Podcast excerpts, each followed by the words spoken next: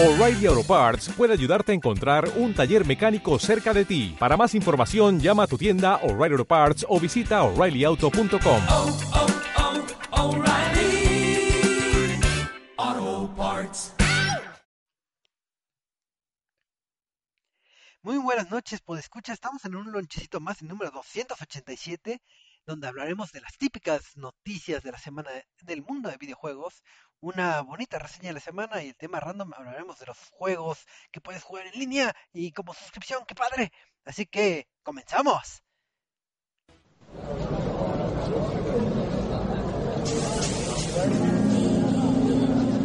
Reset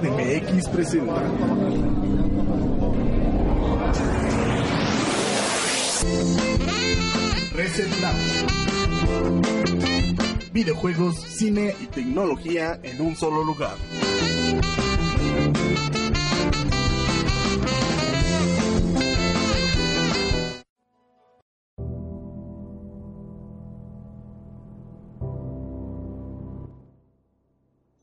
Muy buenas noches, pues escuchas, hoy es miércoles, miércoles lonchecito para disfrutar de este bonito inicio de año para adentrarnos a esto que tanto nos gusta, que son los videojuegos. Así que vamos a saludar aquí a los valientes, este, eh, esta mesa de conocedores que están aquí. Aunque somos tantos, tantos que nada más me voy a limitar a, a presentar a, a, mi buen amigo Eduardo. ¿Cómo estás, Eduardo? Choco, Choco, muy bien, aquí ya listo para otra nochecita de muchos videojuegos. Así es, ahora sí va, por el momento estaremos dos personas, pero a ver si se integra esta al rato y si no, pues vamos a darle a esto que tanto nos gusta, porque al final de cuentas nosotros somos la élite de los mejores de, de, de- del podcast. Ah, ¿verdad? Lo mejor de lo mejor, o sea. lo mejor, a lo mejor no es porque hayan poquitos, sino que somos los mejores. Eduardo, sé que eres una persona que va a la escuela y es muy estudiosa, pero también te, te gusta esto de los videojuegos, así que la pregunta obligada es, ¿qué has estado jugando esta semana? ¿Y qué he estado jugando? Estuve jugando. Estuve jugando Digimon. Digimon Cyber Sleuth. Hackers Memory. Es el que salió para PlayStation. Sí. ¿Y qué tal está? es que tengo un problema porque como sabrán, eh, si nos han estado escuchando por mucho tiempo, eh, soy yo soy fanático de Pokémon Choco. Y, y, y para mí Digimon es, Es eh, es como cuando me dicen que los Patriots van a pasar al Super Bowl y yo soy un delfín y no, no, no. ¿Cómo puede ser eso posible? Este, no, eh, está bastante entretenido, es un buen RPG creo que para los fanáticos de los Digimon, que supongo son los que entienden todo lo que está pasando en el juego, porque honestamente yo sí hay varias cosillas por ahí como de, este, ok, yo nada más conozco a a Garumon y a Angemon y a y a el, el lobo, el dinosaurio y el ángel. son los únicos que conozco y son los únicos que Ese supe nivel de periodismo me encanta. El lobo, el dinosaurio y el ángel. el gato. Oye, si me preguntas de Pokémon te puedo nombrar a los 721 que hay. Ah, claro, yo sé que de Pokémon puedes hasta cantar despacito versión Pokémon, pero tendrías que saber de las dos. No, no, no, yo sé de videojuegos, no de anime. Ay, ¿quién está haciendo tanto ruido? Alguien se cayó por las escaleras, yo creo. Ay, yo no fui. Cristi ya regresó. Así es. Pero bueno, este, sí, está, está, pa- parece que es un título bastante interesante para todos los que eh, son fanáticos de la franquicia de Digimon, porque supongo que le entienden más que lo que yo entiendo, ¿no? Pero ahí, la- ahí la llevo, ahí, ahí voy aprendiendo de poquito en poquito. Digo, yo no oí buenos comentarios del título, creo que se asemeja mucho al que ya habían lanzado, pero hay que esperar ahorita a que eh, se adentre el buen Eduardo en este mundo de Digimon a ver si, si realmente vale o la pena jugar este título. Y también aquí nos acompaña el buen Omar, que oí su voz aquí. La gente como andan, pues sí, este... Me vengo a colar porque se oye interesante el tema de la noche. Ya saben que cuando hay temas este, interesantes aparece Omar, es como una invocación, como Beetlejuice tres veces. No dices interesante, interesante, y. Y Omar, Sí, sí, sí. Y por ahí alguien se está muriendo, ¿qué está pasando? Ya que dale. Eh, No, no escucho a Choco por el ruido. Yo no he dicho nada, estoy esperando. Ahora que estoy bien portada y no digo nada, chale. A ver, Omar, ¿qué, eh, ¿tú has jugado algo en estos días? Sí, fíjate que volví a terminar Deponia porque... No, No. Deponia... porque, no sé, me dio por jugar otra vez Point and Clicks y jugué The Little Acre, que es un juego Point and Click hecho completamente a mano, es este animado y coloreado completamente a mano, no a lo Cuphead, pero sí es todo en computadora. Lástima que es un juego cortito, dura dos horas. Y si son fans de los point and click, pues en una hora se lo pueden acabar el juego. Aún así está muy padre y está muy bonito. Es un bonito relato, se podría decir, ese, juego. Y pues en Steam y en otros lados está creo que en 200 pesos. Entonces, si lo encuentran en descuento o así y les gusta... Son, son de esos que, que apoyan que los juegos son arte, pues deberían de jugarlo. Ok. Eh, una pregunta, digo, ahorita que dijiste que estabas jugando el de Deponia, ¿cuántos títulos son de Deponia? Porque hace poquito salió en el Xbox One, creo que el de Chaos of Deponia, pero según yo no es el primero, pero, pero ahí sí no soy experto en el De juego. Deponia son cuatro juegos. Lo que es este. El Chaos of Deponia. eh, si no estoy mal. Ah, es que no me acuerdo. to- O sea, todos tienen que ver con, con ese nombre, ¿no? Pero de hecho son. Chaos of Deponia es el. Es creo que el segundo. El tercero es Goodbye Deponia. El, el cuarto es Deponia Doomsday. El primero, si no estoy mal, solamente se llama así, Deponia. Ah, ok, sí, porque empecé a jugarlo y se me hizo muy, muy interesante, muy padre, pero sí, así como de que, bueno, no, sé, ya me metieron un buen diseño, no, sé llegué. No sé qué está. Pues, en teoría tendría que estar también ya el original de Ponian. Creo que no porque hasta donde sé, de Dalek sí quería llevar los juegos ya rediseñados, o sea, con mejor color y todo. Hay que entender que estos juegos tienen fácil 5 o 6 años. Digo, ahí está la recomendación de del buen Omar si les gusta este tipo de cosas. Y también si oyen muchos ruidos escabrosos y, y oyen pintura en, en unas armaduras de cosplay, es porque aquí está Ale. Ale, ¿cómo estás? Bien, bien, aquí toda apurada, pero dije ahora sí ya les voy a cumplir y voy a estar. Andaba muy desaparecida, Así es, pero aquí ando. después de mil años ya está Ale. Ale, ¿qué has jugado tú? Me dio por. No sé si se acuerdan de un título de Play 1, es un juego de roles, Vagrant Story. Así, uh, tiene rato de era de Squaresoft. No sé si lo llegaron a ver. Soy muy joven para esas cosas. No me estás diciendo vieja. Está bien, ¿eh? Es un juego de Play de Squaresoft. Era de roles, igual andas en un... Bueno, eh, todo se desarrolla en Valencia y en una ciudad así en ruinas y manejas a Ashley Riot. Es eh, como que un agente élite de un grupito. Está padre el juego. La verdad valía la pena. Lo encontré entre todas mis chucherías y me puse a jugarlo. Ah, Está bien, qué bueno que, que vayas a lo, a lo retro, así de que voy a recordar mis viejas consolas, porque hay veces que no nos damos este chancecito de, de recordar nuestras viejas consolitas. Digo, yo- Con- yo- conseguí un Atari Eso. ¿De original o de los? original. Muy bien. ya no lo querían y dije de aquí soy y ya por fin completé mis consolas entonces andaba medio muy retro esta semana Entonces, un gustazo que, que estés aquí, Ale. Y si quieren convivir con nosotros, platicarnos, mandando mensajitos, críticas, consejos y demás, pues les recordamos nuestras redes sociales que el buen Eduardo les va a decir. Y sí, este, nos pueden encontrar en Facebook como facebook.com diagonal reset.tv, en Twitter como arroba resetmx, en YouTube como resetmx y en Twitch como resetmx oficial que ya, ya empezamos a regresar. Este día ya Eduardo, ¿cuánto tiempo llevas de piar y no te sabes las redes? En serio. ¡Ya las dije bien! Le dudaste. Yo y redes ya sí me las sé. No puede ser, Eduardo. Si nada más- pero la eh, mayoría sí las dije Y yo ya ni tengo vela en este entierro, güey. Es que yo, yo estoy haciendo otras cosillas y entonces no, no puedo estar en todo al mismo tiempo. Sí puedes, eh, los delfines son muy inteligentes, Sí, sí. Puedo, sí, casi sí, sí y puedo. de hecho sí Este, entonces les digo que ya, ya regresamos ahí al Twitch. La semana pasada estuvimos jugando eh, Metal Gear Survive.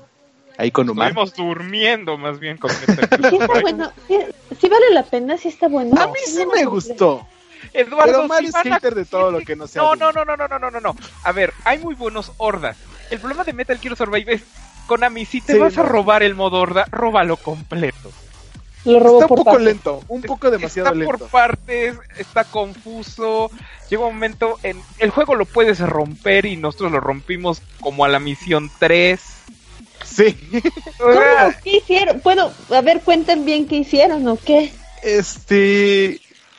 ¿Qué hicimos? Ah, Básicamente como que, que haces es explotó al final. No, no, no, no, no, es, es, es un exploit ahí que tienen porque el juego, para empezar el juego sí está planeado para sacar dinero. Es microtransacciones Sí. a morir y se nota mucho. Pero Konami no sé por qué hizo que tú puedes llegar, puedes lootear cositas antes de la primer o de la segunda oleada y te sales de la misión. Te dan pocas Ah, cosas, pero te llevan las cosas. Entonces lo que empezamos a hacer fue eso. Luteábamos, nos salemos, luteo, y ya para la tercera, cuarta vez que hicimos eso, ya estábamos lo suficientemente fuertes para enfrentarnos a oleadas muy grandes con un chorro de loot, ¡Guau! de cosas para construir. Entonces, digo, es un error que tiene también Monster Hunter, durante muchos años lo Sí. tuvo, pero aquí es súper obvio que te quieren sacar dinero, pero algo les falló que puedes hacer eso y eso es bien fácil salirte y terminas con un montón de cosas para crear. Sí, y mantienes todo. armado. Sí. Llegó un momento en el que ya no nos interesaban los zombies, ya nada más era molestarnos entre nosotros. Con trampas de aceite y otras tonterías. Es que esas trampas son la ley. Sí, de hecho. No, no, no. Es que sí me llama la atención, pero ya sentí que era un intento desesperado de Konami de seguir vendiendo la saga o quedarse con el nombre. Es un intento No desesperado de decirles, no necesitamos de recuperar su dinero más bien. Sí, no, por eso así como que ando muy decidiosa en si adquirirlo o no, pero creo que ah, lo pensaré, lo seguiré pensando. Konami, con Metal Gear. Pero pues ah, ahí está. Y zombies. Y zombies. Igual Y zombies. y le pesa mucho el nombre, ¿no? Ya que tenga el nombre de Metal Gear, ya. ya Ajá. pero Igual le habían puesto otro nombre, ya tenían la jugabilidad, le habían puesto otro nombre. Y ya, se quitan de pex. Ah, eso sí, no hay cajitas para meterte, así que es 0 de 10. Pero bueno, dejando ese tema al lado, Ajá. ¿tú, Choco, qué has jugado?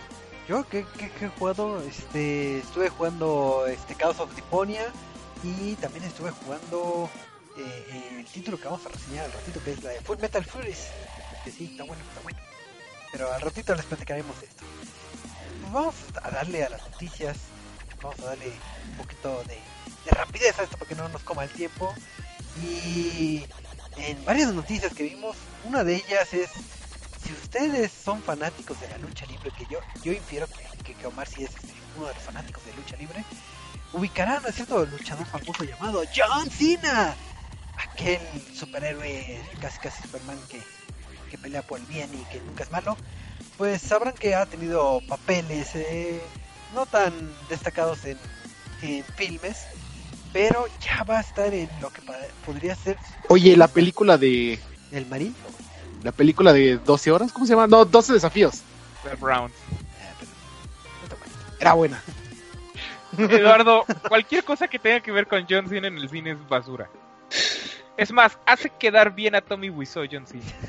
Ay, no, hay, hay una película cómica que tiene él que me llama mucho la atención y en esta de Guerra de Padres, algo así, no me acuerdo cómo se llama. También al fin, al- bueno, él sale y sí me sale. Sí, Yo me salí de esa, así que no tengo. ay, qué aburridos. A mí sí Omar es hater de todo. Si no es Ah. hipster y está en francés, No, no la yo, ve. yo le doy la razón a Omar, ¿eh? Digo, con- Entonces, francés. o sea, no John es Cena que que- tenga que- una preparación eh, fílmica para... para Pues, Pero es John Cena, es el Pero campeón del la roca. Tampoco lo tenía la roca y la verdad no me ha decepcionado. Es que es eso, técnicamente los luchadores griegos sí saben actuar porque eso es el pressing catch, es distinto a la lucha libre mexicana. Exacto. Y lo vemos ¿Estás diciendo que la lucha es actuada? Sí. No es actuada, ¿Quieres- pero sí coreografiada, porque los golpes no puedes ¿Quieres que te ponga el capítulo de South Park? En donde salen así y sus dramas. Eso es Pero bueno. John Cena, ¿qué va a hacer, Choco? Pues John Cena va a aparecer en un eh, papel protagónico en una franquicia de, de- de videojuegos que va a estar en el cine Y se preguntarán de qué franquicia será, pues ubican a, a cierto éxito de los noventas llamado Duke Nukem, sí, aquel héroe de acción que, que tenía sus gafas así, mataba este aliens por donde quiera y era bien badass y bien único. Pues Ma- él ya- mataba tecno, Techbot. Eran, eran robots, ¿no? No aliens. Eran aliens. entonces, Eran aliens, no. Sí. eh, Paramount y Platinum Dudes van a estar a cargo de lo que es este este filme que que algún día saldrá eh, a- al mercado. pero no hay escritores, no hay guionistas, pero ya dijeron que, que quieren a John Cena como Duke Nukem, así que eh, pues si recordarán, Mira. casi tenemos la maldición de que toda película de videojuego es pésima, pues esta a mi Excepción de las de Final Fantasy. Ah, bueno, sí, sí, sí. Toda Este- película live action. Entonces, yo también auguro, ojalá que no, pero eh, auguro que no, no va a ser muy buena película. Pero pues no sé, sus opiniones. Yo, yo te la pasaría que fuera el actor porque pues sí medio da el porte así de todo mamado. Pero este, que siguiera manteniendo la voz de John St. John. No, pues, Que utilizaran su yo- magia yo del no cine entiendo- para mantener la Yo no voz. entiendo cómo John Cena, el héroe de los niños, puede ser Duke Nukem, a.k.a. The el personaje más jodidamente incorrecto en el Social Justice Warrior World que vimos actualmente. O sea, eh, literalmente es todo lo contrario. John Cena es nunca te rindas, es confía en tus sueños, es puedes con todo y Duke Nukem es este sexo, alcohol, violencia, mujeres y grosería. Y El John Cena de hace 15 años, tal vez, porque se supone que era el malo. Pero ahorita, y no importa que dé el porte, o sea, ¿cuántos dudes con ese nivel hay? O sea, hay demasiados. Ya, pero Tom yo- Hardy lo contratamos. Ya. Te lo- te- yo te compraría a Tom Hardy, porque Tom Hardy con todo y que no se ve gringo, tú le crees que es un Duke Nukem, porque Tom Hardy, para empezar, Duke Nukem es un marín o es un soldado en teoría. Sí. que es todo menos soldado, pero bueno. Y que es de barrio y es todo que tú, tú lo verías como Tom Hardy. Es más, con Duke Nukem, si me pones a Idris Elba, no, no me importaría que fueran. porque está el porte. De ese tipo no tiene clases, está loco y va a matar a todo lo que vea. Y sí se lo crees. Pero ¿sabes a quién me gustaría a mí para Duke Nukem? A la Al que hace. No, A Tommy Wiseau. no, por Dios. No, no, no. estás No, Entonces. a este, este, Lip Schreiber, el que hace de Sabertooth, que hace de Ray Donovan, a Ah, todos ok. ellos. Tú lo ves, dices, ese es Duke Nukem, nomás ponlo a entrenar, porque, ok, no está tan inflado, pero ¿se acuerdan de J.K. Simmons hace unos años? ¿Y se acuerdan ahorita en Justice League? ok, ajá. Y ese cuate tiene todo, tiene el porte, tiene el corte, tiene hasta la cara, nada más ponle gafas negras. Y su, este, Habana. Bueno, Y el pelo güero. Y ya. el pe- ajá. Te- Sí, sí te llegaría a comprar que da el porte, pero ¿cuál fue la última película en la que apareció después de X-Men? Ha estado haciendo series. Ray Donovan, que es una excelente serie. Mira, mira, The More You Know. Siempre se puede dar algo nuevo, pero pues ya sabemos que si siempre soñaste con tu película de Duke Nukem, pues ya está muy cercano a tener, bueno, no tan cercano, pero está cercano a, a que tengamos nuestras fantasías. Próximamente Duke Nukem contra el Undertaker en WrestleMania 30 y algo, no sé cuál va. Ok. Así que, que, que todo puede ser posible, pero vamos a seguirle dando a, a las noticias. No sé, Eduardo, ¿tú tienes una noticia que comentarnos? Yo, yo tengo dos noticias. A ver, cuéntanos. Este. Eh, Choco, tú, tú, tú compraste Game Pass, ¿verdad? Claro, lo compré cuando costaba 10 pesos. Y se me olvidó renovarlo. Sí, sí, aprovechándolo. y sí, te cobraron los Me cobraron 99. 139, maldita sea. Ah, ¿siento qué? A 139. ¿Cuánto? Ah, uh.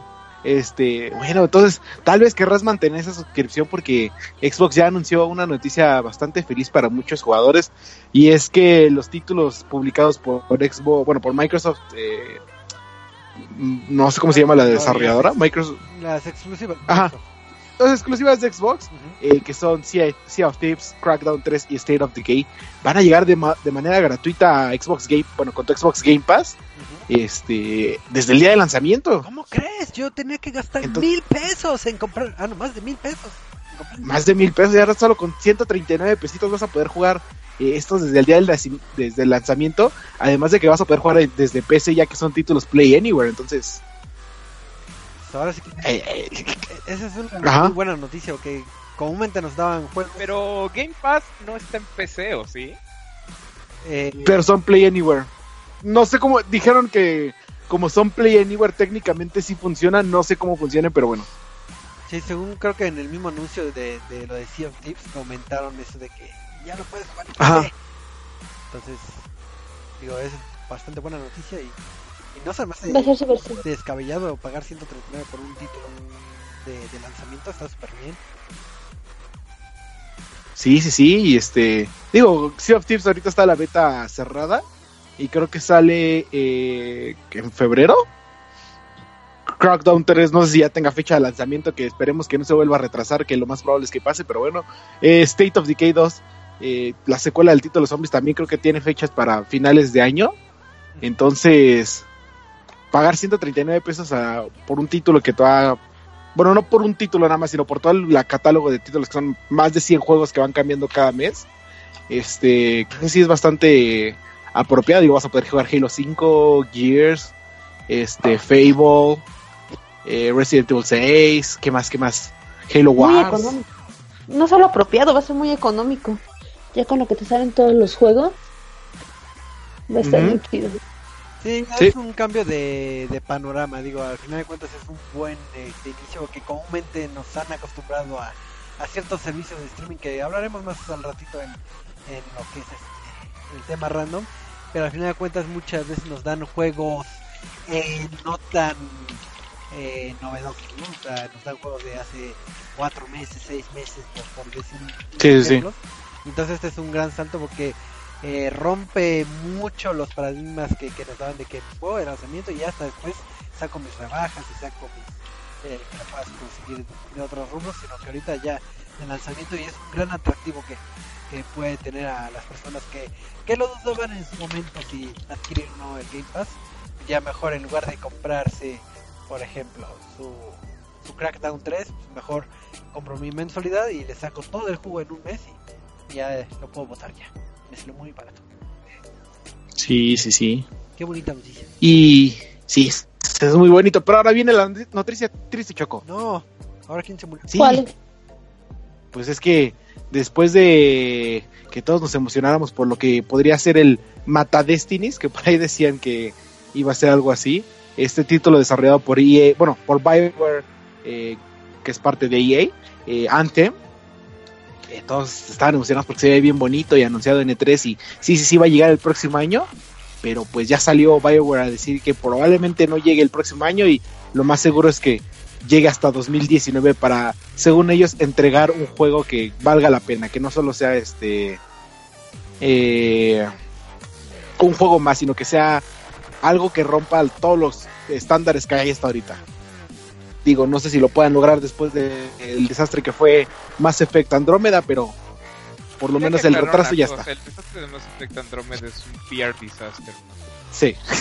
Todo lo- todos los desastres que ha, ca- que ha tenido EA en el último año es Son este de PR. son de PR. Casi todos tienen que ver con prensa de videojuegos, para variar.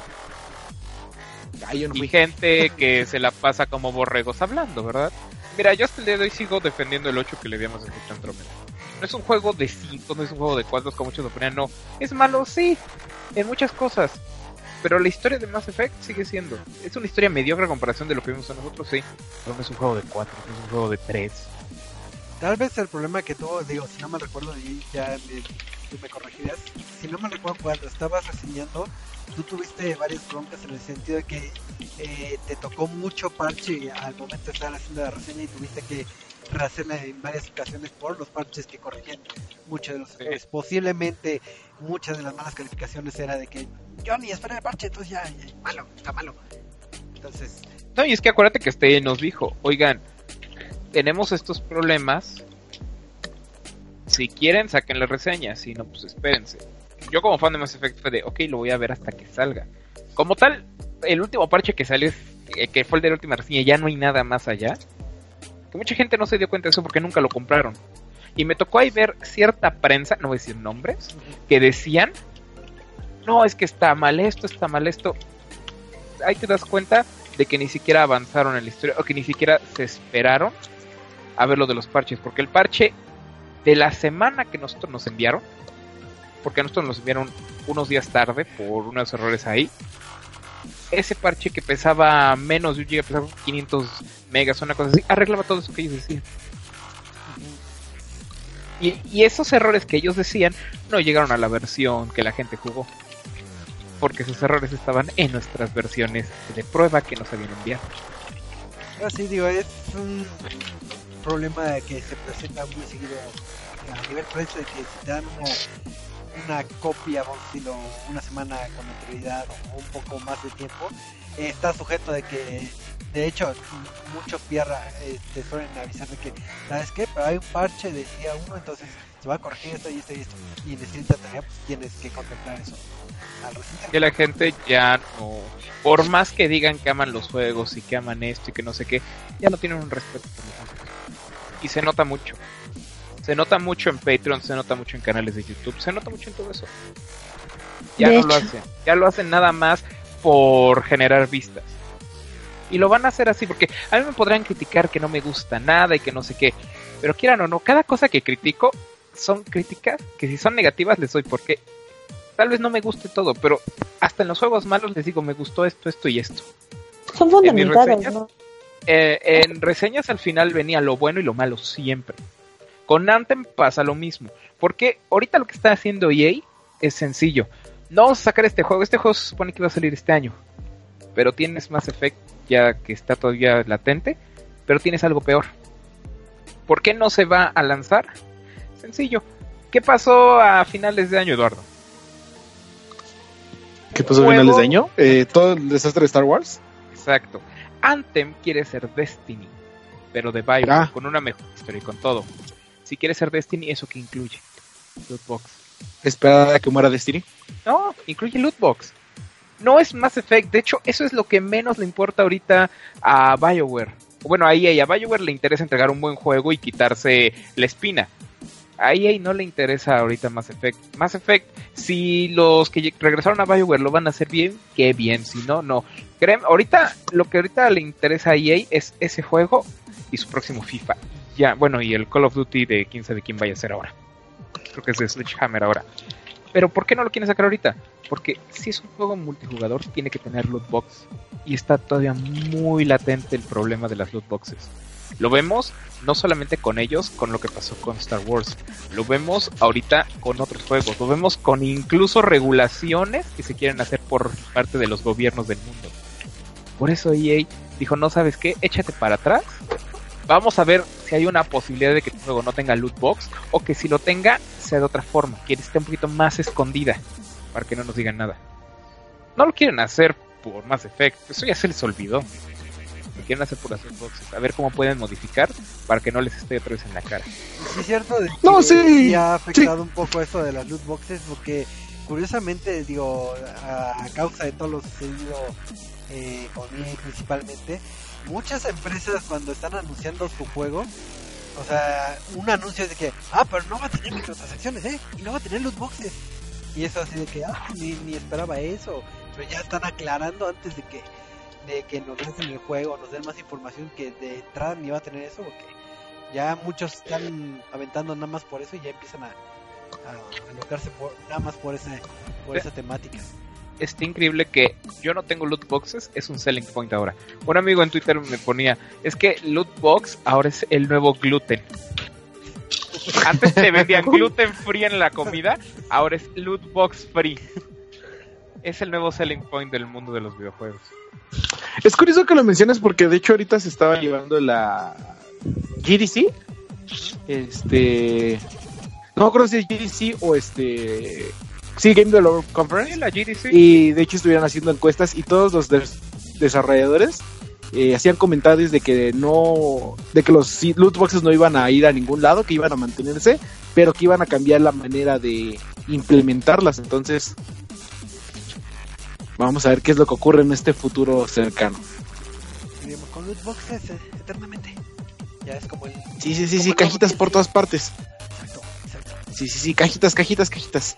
Pero bueno, Choco, tú tenías otra noticia por ahí. Pues noticia ¿También triste? Porque... No, no es triste. Es noticia rápida porque ya los tiempos nos comen. ¿Alguna vez, creo que Eduardo de, de seguro sí, eh, descargaste una aplicación llamada Mi Tomo? Sí, Ah, pues buenas noticias o malas noticias, depende cómo lo veas. Pues gracias al gran éxito que tuvo, ya lo van a dar de baja en mayo. Entonces, si tú fuiste uno de los felices que, que lo obtuvo, ya, ponte triste porque ya lo van a bajar. Eh, entonces, van a hacer creo que un festival de agradecimiento eh, en alguna fecha cercana a mayo, pero pues triste, triste noticia. Que lo bajen en 420, ya si la gente está jugando God of War, está jugando Nintendo Labo o está Pacheca, no se van a acordar de esa cosa. ¿A mí me pueden explicar qué era esto? Era la red ¿cómo? social Era de como una Nintendo. red social. Ajá. Ah, ok. Y hacías tu mi invitabas a tus amiguitos. Y se supone que todo era alrededor de responder preguntas. Entonces Nintendo te dejaba preguntas como de ¿qué comida te gusta más? Si pasara esto, ¿qué harías? Si esto, entonces ya las ibas respondiendo y te daban puntitos y luego veías las respuestas de los demás y así. Oh. Sí. Sí, básicamente. Posibilidad de Nintendo. Sí, así, wow, Pero era muy bonito. Y era de Nintendo, así que gana puntos dobles. Visualmente siempre va a ser bonito. Es Nintendo, obviamente. No. Ay, miren, los mismos. No, no, no, el, el, fro- el frontend de esa aplicación era horrible. ¿En serio? Sí. Ahora quiero Se nota que agarraron así a becario número 2. Ven, hazlo. Te damos la oportunidad. Quieren desarrollar para celular, está bien, les vamos a desarrollar para celular. Tengan eso para desarrollar. Esos que se quejan en Twitter de que ellos harían un mejor Metroid, fue como, a ver, ven, no te vamos a poner a hacer Metroid, pero haz esa cosa. Te Inténtalo. sale, vas a Metroid. Como no le salió, nada más le dijeron, bueno, hazte el logo para el E E3. Mm, ah, Eso Sí, te, entonces, eh, explica Ya se va a morir. Qué triste, ¿no? Le voy a poner su velita de Rest in Peace. La pregunta es, ¿cuánto le durará a Fire Emblem y Animal Crossing? ya sé. Animal, Animal Planet, Animal Animal Crossing Planet. ya lo, dejé, ya lo dejé de jugar. Ya conseguí casi todas las cosas. Y fue como, Ese es el eh, problema. Nintendo está haciendo cosas bien en cuanto a entrar a los móviles con sus juegos que sirven para eso. El problema es que no los está alimentando lo suficiente. Los abandonan. El único que ahí medio va es Pokémon Go. Pero porque Pero Pokémon Go no es de Nintendo. Nintendo no está Sí. detrás de Pokémon. Es más Niantic. Y sí, de Es hecho. Niantic. Bueno, Google. Niantic. Uy, perdón, Niantic. Pero. esa cosa está haciendo a través de Twitter y a través de todo Pokémon Go. ¿Por qué llegan los Pokémones que todo el mundo quiere? Porque los Ponen a ver. No, porque se ponen a ver cuáles son los más queridos. Ah, pues van a ir de estos. Ajá. Y que noti sorpresa acaban de llegar 23 nuevos Pokémon. Ya. Sí, Bye. ya está. Oye, deja, yo sí andaba como loca ayer cazando a uno. Y luego, aunque no crean, sigue, aún sigue bastante vigente. Vas a alguna parada y de repente te encuentras a 10 personas que están ahí discretamente con el celular de que no me vean, que no me vean y todos tratando de agarrar al Pokémon del gimnasio. Eh. La pregunta es: ¿cuándo liberarán al detective Pikachu en Pokémon Go? ¡Ya ¿Por sé! Pues de hecho acaba de haber un, co- un evento de la comunidad donde atra- podías atrapar como 20 Pikachus en 5 minutos. Ajá, y el, el- no, de hecho, el treintaavo era, es Shiny, ya lo tengo. Porque Sí, más ratas amarillas es lo que necesita este mundo. es Choco, rata vámonos. naranja, es rata naranja. Esas ratas decirte. Es la- Esas ra- ah, bueno, sí, el Shiny es naranja. Esas ratas naranja. amarillas van a salvar el mundo. Con sus bailes todos kawaii. es que no, como ya lo vieron, no necesitan de muchas cosas, nada más sigan dando Pikachu con, con nuevos sombreros y ya van, la gente Ya. feliz. Pero tiene un nuevo sombrero. Yo una- Ah, no, pero el sombrero es nuevo. ahí. Tengo ahí a mi Pikachu y lo voy a evolucionar algún día, pero es que no es tan genial. De- de- así de Pita, Pikachu, ataque trueno. No, Pero bueno, pero- entonces, Les tengo una Sí. pasando. Ya se acabaron las noticias. Tienes una buena. Se acabaron las noticias. Sí, se acabaron Sí, ¿Se acabaron qué? las noticias ya. las noticias. Uh. Entonces vamos Ya. a pasar a la reseña que, que vamos a hablar de un título eh, desarrollado por Cellar Door Games que si los ubican hicieron un título bastante adictivo que se llama eh, Rock Legacy, bastante bueno también, muy recomendable para que lo disfruten. Y este estudio ya tras el éxito de, de su, su anterior título, pues lanzaron este título que se llama Full Metal Furies, que es un título tipo beaten up, entonces tipo como Castle Crashes o como Scott Pilgrim contra vs. The World, en donde controlaremos a una de las cuatro heroínas y vamos a ir golpeando todo por, por donde quiera. Ahora, ¿qué hace especial Full Metal Furies a otros títulos? Pues en primera instancia te da eh, una, una historia. Comúnmente en este tipo de juegos nada más dicen, oh, robaron a la princesa, ya, ve, pega y llega hasta el final. Y, esa es la, hasta ahí la historia. En el caso de Full Metal este, Furies, te cuentan que, tienes que der- derrocar a cuatro titanes, pero en cada escenario, que son muchos los escenarios que están disponibles, eh, te dan un poquito más de, de lo que es historia y el apartado de, de guion está bastante bien logrado, porque cada en, cuando entras a cada escenario comúnmente hay un pequeño diálogo entre entre tus heroínas y son diálogos este graciosos y no cae en ese gracioso forzado o ese gracioso soso sino que realmente sí te da este ciertos este, momentos este, bastante entretenidos porque cada una de las de las chicas tiene su, su propia personalidad al hablar que tienen cierta personalidad digo ahorita lo hablamos un poquito a, nivel eh, argumentos pero también en su forma de jugar. Comúnmente en este tipo de títulos nos presentan dos vertientes. O es todos pegan igual pero nada más cambian de colorcito. O cada quien pega de distinta forma que uno sea más rápido uno más fuerte o el balanceado. Eh, en el caso de Full Metal Furies eh, cada heroína tiene su forma de jugar y su dificultad. Por ejemplo la más sencilla de manejar es eh, una chica que tiene un escudo que vendría siendo el rol de tanque. Entonces pues tú pegas gastas poquito y tienes tu, escudo para que aguanta eh, cierta cantidad de disparos. Pero hay otros este personajes que se ponen más elaborados que es como tienes un, un tipo ingeniero que avienta trampas y pues, tiene un disparo de a corto alcance o uno que tiene de, de largo alcance pero es como un tipo sniper. Entonces es más difícil de controlar en este en estos tipos de escenarios que son como de 2.5 de dimensiones. Eh, entonces se va complicando un poco el uso. Obviamente tú puedes ocupar con el que más te acomodes el que más te guste. Además de esto digo ya vimos que tiene eh, cada personaje una distinta habilidad. Eh, comúnmente en los beat 'em up eh, pues nada más pegas pegas y, y pegas. No, no, no hay de más. En este en este caso en el título conforme vayas derrotando enemigos te van soltando ciertas moneditas.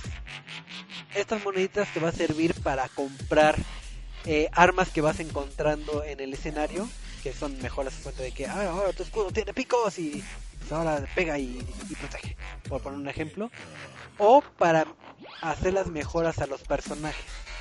Eh, estas mejoras son eh, muy heredadas a lo que jugué en su momento con el Rock Legacy en el sentido de que te abre un árbol de habilidades por personaje en donde puedes comprar de una a 15 unidades de vida por ejemplo eh, una de 15 unidades de defensa una de 15 unidades de ataque y vas desbloqueando tu árbol que por ejemplo que ahora que tu escudo dure más o que tu cooldown de, de los poderes este, disminuya. Entonces eh, puedes levelear lo que es cada personaje hasta nivel 99 me parece y entonces sí es una labor de grindear si quisieras tener todos tus personajes al tope si tienes que jugar bastante porque pues, o puedes aplicar la técnica de que hago mi super personaje uno solo y que sea todo hiper fuerte o lo distribuyo el dinero a cada uno y que tengan un poquito de vida cada uno pero pero que esté equitativo. Ahora sí que la opción es suya entonces el juego sí va a ser duradero eh, en cuestión de, de este eh, grindeado Eh, comenté esto de los poderes porque si bien tienen los disparos o ataques de corto o largo alcance, cada personaje tiene sus, vamos a decirlo, sus superpoderes que puede ser como un tipo embestida, un alarido, puede ser el, eh, un robot que, puede, que te puede ayudar o un super disparo. Y cuando lo ocupas, eh, se hace este, este cooldown de que, ah, tienes que esperar este 20 segundos para volverlo a ocupar. Entonces ahí tienes que aplicar la estrategia porque cuando lo juegas eh, single player, eh, te da la opción de que cojas a dos héroes, bueno, a dos heroínas. Entonces puedes alternarlas con un solo botón. Entonces puedes aventar un superpoder, cambias al otro y atacas o te adaptas a las situaciones. Esto de adaptarse a las situaciones, ¿qué significa? Que vea un cierto enemigo y puede tener un escudo de un color. Ese color representa a qué personaje tienes que ocupar. Entonces, si le pegas con, no sé, tu personaje que es de tonos azules y es verde, por más que la mientes nunca va a hacer daño. Entonces tienes que alternar. Cuando juegas single player y te derrotan a uno de tus eh, de tus heroínas, automáticamente ocupas a la otra y, y la que fue derrotada la puedes revivir. Entonces ahí tienes que cambiar un poquito el cómo jugarlo porque ah tengo que revivirla pero tengo que seguir luchando pero como era del escudito verde entonces tengo que revivir a mi personaje verde porque si no no lo puedo derrotar y me estaba aventando misiles entonces eh, la experiencia single player está bastante bien lograda en el ámbito de de, cómo se, sería la interacción la interacción entre entre personajes el juego te obliga a, grindear y a, a estar leveleando porque los enemigos también tienen cierto nivel de, un cierto nivel. Entonces conforme vas avanzando ya no es el enemigo que era nivel 1 sino ya es nivel este 9, entonces ya pega bastante bastante duro, entonces tú también tienes que ir a, este leveleando para que para que puedas hacerle frente. El juego tiene ciertos coleccionables que son las armas que había comentado, pero también hay ciertos secretos como como tesoros que te van a bonificar eh, a todos los que son tus personajes o desbloquear este, añadidos extraños, curiosos, chistosos como como un gato que está en globos y te dice para dónde tienes que caminar, pero como es línea del juego, entonces no, no, no hay mucho de dónde ver, dónde ver, pero tienes un gatito. Quieren unos gatitos. También el juego te obliga a que o compres, bueno, que, que adquieras con tus moneditas eh, estos arma- el armamento, porque conforme avanzas ya llegando como al nivel entre 5 y 10, ya pasas a otra dinámica que es la de la de eh, ay no me acuerdo cómo se llama voy a decir este dominar un- una herramienta bueno un arma. Entonces entre más ocupes esa arma va otorgándote cierta bonificación que se ve replicada en todos tus personajes y también una específica al personaje que ocupe esa arma. Entonces si llegas a ocupar todas las armas de todos los personajes pues, van, a, van a estar muy leveleados eh, que a que si nada más te encasillas a nada más tener una, una shotgun que sí la tendrás leveleada pero, no le afecta a los demás. Entonces hay eh, de, de varias eh, formas de levelear Eh, el juego entre los escenarios te, te va haciendo varios caminos. No es tan de que eh, pasas este nivel luego este, este y este sino que hay momentos que se dividen en tres caminos que es la misión por ejemplo la 1C, la 1-2 y la 1B. La C y la B es que puedes desbloquear tal vez un arma o que sea un, un escenario muy complicado, pero que te va a dar más gratificación de dinero. Entonces, eh, me parece que es como cerca de 20 niveles por, por antes de que te enfrentes a un titán. Entonces, es un juego bastante largo, lo acabas entre 10 y 20 horas y digo, obviamente dependiendo de qué tanto lo quieres le- levelear, pero para hacer un título beat'em up sí tiene una eh, gran rejugabilidad. Pero si eres de las personas que no eres solitarias como, como el Choco, sino que quiere jugar con sus amiguitos, pues tiene este multiplayer local y en línea. Entonces te puedes juntar con tus amiguitos, ya nada más tú cargas lo que vendría siendo eh, una de tus partidas para que cargue tus tus distintos héroes y ya puedas jugar eh, en la partida con algún compañerito y, y sigas este leveleando.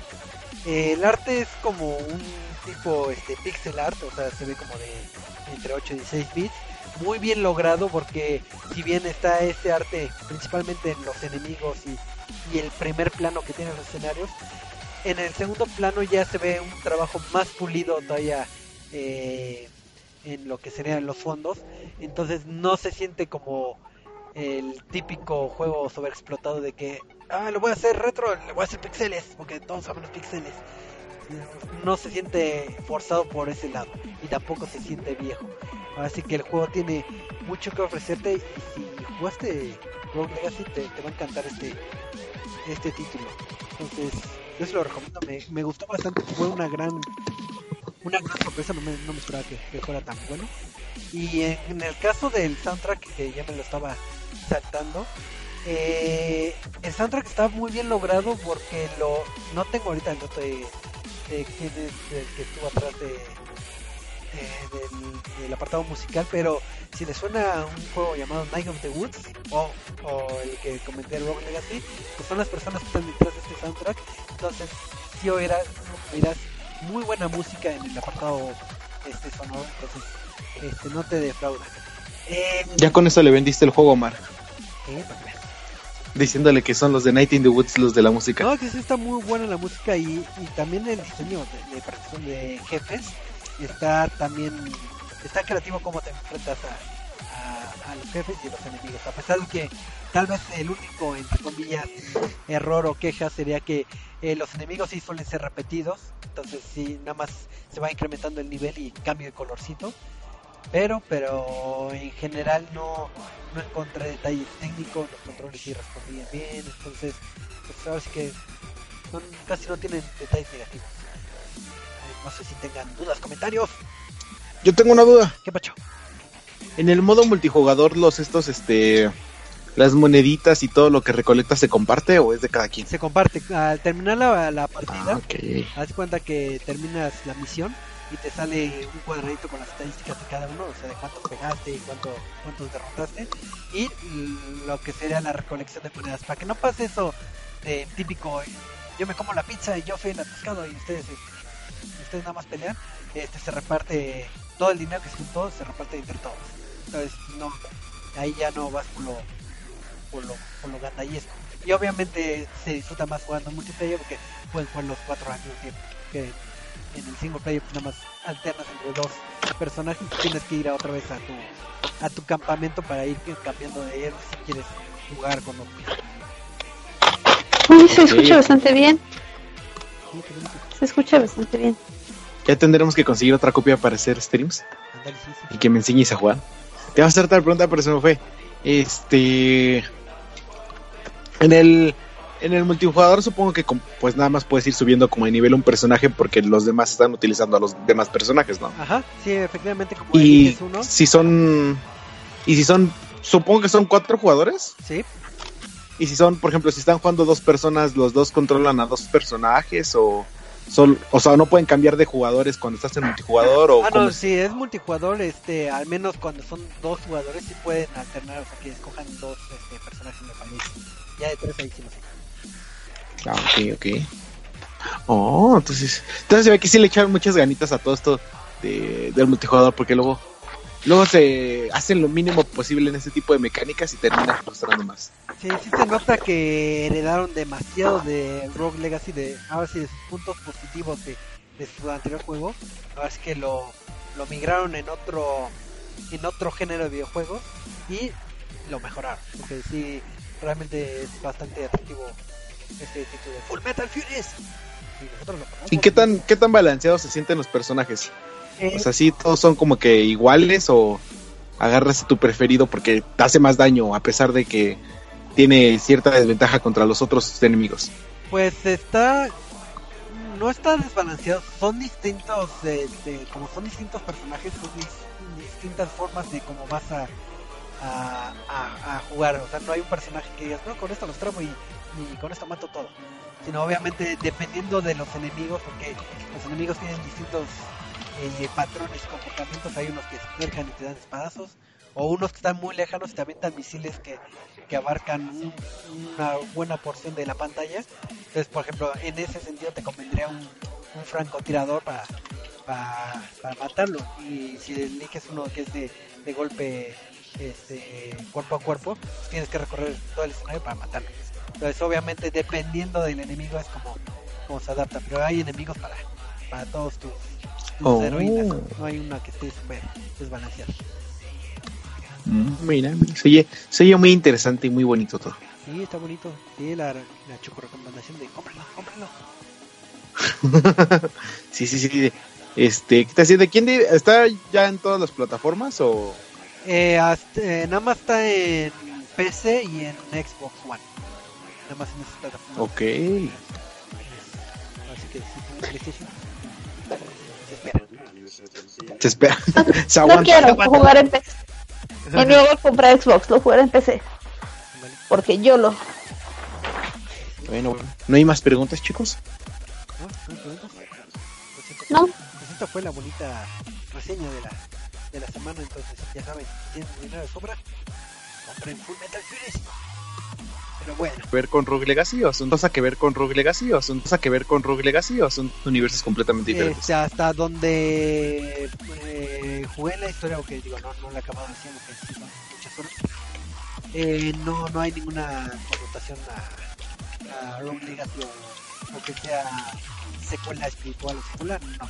Porque de hecho, en Rogue Legacy está enfocado como en una época de medieval y en Full Metal Fury ya es una época donde ya, ya más avanzado, hay disparos y tecnología y Rogue Legacy es muy medieval. Entonces, no, no debería, Oh, ok, ok. salvo que un easter haya por ahí, pero la verdad no. Entonces sí, ya que todos lo vayan a comprar. Sí, sí, sí. Cuando acabe el programa, que no se vaya. Entonces sí, sí, para que no se vayan. Aguanten, aguanten. Así es. Pero bueno, esta fue la bonita, bonita reseña de la semana. Y vamos a entrarle al tema random de la semana que, como comentábamos en, en lo que son este las noticias, eh, el Xbox Game Pass soltó la, la extraordinaria noticia de, de que ya los juegos, este, al menos las premisas de, de Microsoft, ya al momento del lanzamiento, pues vamos podemos disfrutar en este Game Pass que es este servicio de, de videojuego en, demanda como tipo Netflix o como tipo como streaming de videojuegos. Y y al final de cuentas esta noticia es muy buena y, y es vale eh, recapitular de ahorita qué servicios hay de eh, similares de donde puedas adquirir los juegos bajo suscripción o, o bajo una renta. Y ver qué opciones hay, qué opciones han habido, si conviene o no conviene la compra de, títulos de esta forma, los contras y los pros, porque igual muchos dicen, no, pues es que yo quiero tenerlo físico, pero, me sale más caro, etcétera, etcétera.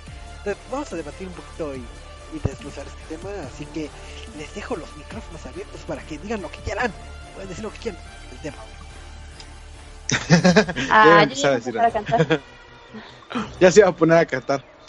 No, sí, Choco, como decías, este es bastante interesante este movimiento que hizo eh, Xbox, porque pues estamos hablando de un juego que en tiendas te va a costar eh, mil pesos, mil cien, no, mil doscientos, no sé cuánto ya estén con las Sí, 1200 ya. Los juegos mil doscientos ya, con Sí. el ajuste y la inflación, y cañón. Y todo el lo Bitcoin y todo eso. No, si fuera con el Sí, Bitcoin sí. serían más baratos, pero no, sí ya subió mucho. Sí, no, no, de- de- con todos estos juegos de 1200 que son Sea of Thieves, Crackdown 3, State of Decay, y que digan que va a ser este, eh, bueno, no gratuito, sino disponible con Game Pass, sí es como de Claro. que ya, ya se ve, ya se muestra que Xbox está eh, apostando por esta nueva plataforma, y honestamente no sé qué tan conveniente vaya a ser, digo, en Sea of Thieves lo entiendo porque es un juego que, multijugador que puedes jugar y jugar eh, durante mucho tiempo con tus amigos al estilo Destiny, al estilo eh, Division, todos estos tipos de juegos que eh, son, son por mucho tiempo, ¿no? Entonces entendería que ahí pues tiene sentido que compres el Game Pass durante mucho tiempo y por esto tengan cierta ganancia, pero en títulos como State of Decay o Crackdown 3, que nada más los sacabas y pues ya está ahí, no sé qué tan conveniente les salga eso de pagar, de que casi casi el juego los están vendiendo en 139 pesos. Pero igual hay gente, igual hay gente que ya no, que nada más los compra un, bueno, van a tener a la gente que compre en preventa, eso seguro, cada uno de sus títulos. Y los que se, siempre se esperan, ¿cómo ponértelo? Sí, es una buena inversión. ¿Qué fue lo que pasó con Netflix? Es, más o menos va va a seguir la misma línea, la misma temática. ¿Y qué va a pasar? Que pues, muchos van a optar por esta opción. Alguno verá su juego favorito y querrá adquirirlo en preventa. No, y qué, bueno que tocas la... yo creo que van a esperar esta opción. Qué, qué bueno que tocas el punto de Netflix, porque siento que aquí es un punto importante que no sabemos si vaya a funcionar o no. Porque sí, Netflix es lo que está haciendo, está apostando por su contenido eh, propio, pero hay que recordar que Netflix está endeudado con 3 mil millones de dólares o 3 billones de dólares, no sé en cuánto esté ya su deuda. Eh, que de bueno, no deuda, sino inversión a largo plazo por crear todos estos shows y creo que esa deuda iba a ser este ellos la tenían contemplada hasta cinco años y eso fue hace uno o dos años entonces aún no sabemos si sea viable Es que hay que entender que- algo, algo, Eduardo. Netflix se se volvieron locos, literalmente. Fue como de, ah, se creyeron ellos su onda de somos la revolución del, este, del entretenimiento y empezaron a lanzar dinero a diestra y siniestra. Literalmente, fue de todo.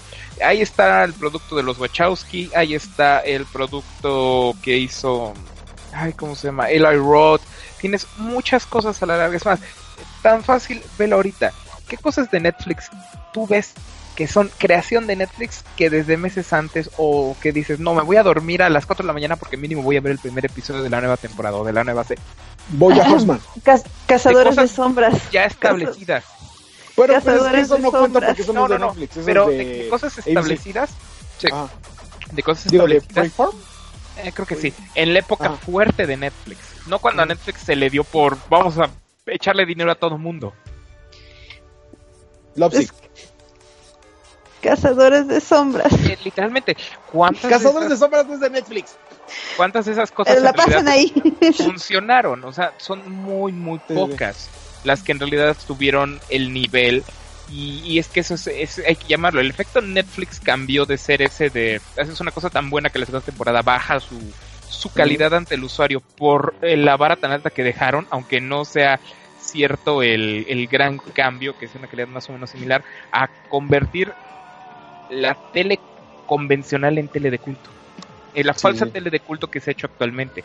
Eh, por eso no hay que como ponerlos en el mismo sistema. Si los usas en este sistema de cada mes te voy cobrando y te voy ofreciendo todo esto. no no no yo no los pongo en el mismo sistema yo a lo que me refiero es qué tan viable es esta inversión que está haciendo Xbox porque Por eso, digo, a- como eso ya lo decíamos Ajá, es que, pero- es sí, que eso sí. voy.